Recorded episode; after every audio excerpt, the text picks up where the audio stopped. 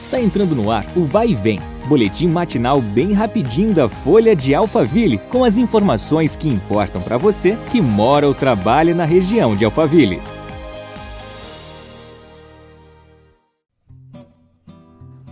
Olá, tudo bem? Eu sou Marcelo Fofá e te convido para mais um episódio do nosso podcast. É bom ter você aqui com a gente. Para discutir o enfrentamento à nova onda de casos da Covid-19 no estado, os presidentes dos consórcios, como o Cioeste, que integra Barueri e Santana de Panaíba, além dos consórcios do Alto Tietê, Grande ABC e o da região sudoeste da Grande São Paulo, participaram de uma reunião virtual na segunda-feira, agora dia 24. Entre os principais assuntos citados, a falta de leitos e de testes para a detecção da doença. Os gestores elaboraram um pedido formal, que será enviado aos governos estadual e federal, com o objetivo de solicitar a ampliação da capacidade dos hospitais para as respectivas regiões, bem como o repasse de verbas aos municípios.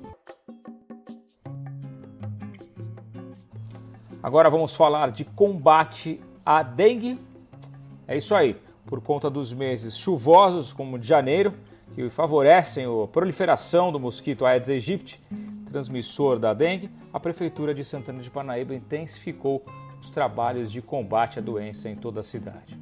Os agentes da Prefeitura visitam diariamente empresas e residências, verificando locais que podem servir de criadouro para os mosquitos, como pneus, vasos de flor, garrafas, caixas d'água e tudo que pode gerar um foco de água parada.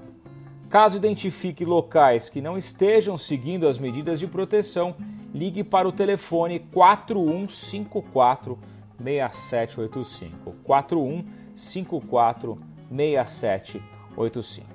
Outra ação para combater a dengue é o show mosquito, que visa diminuir os pernilongos e o Aedes aegypti de forma sustentável e sem atacar o meio ambiente.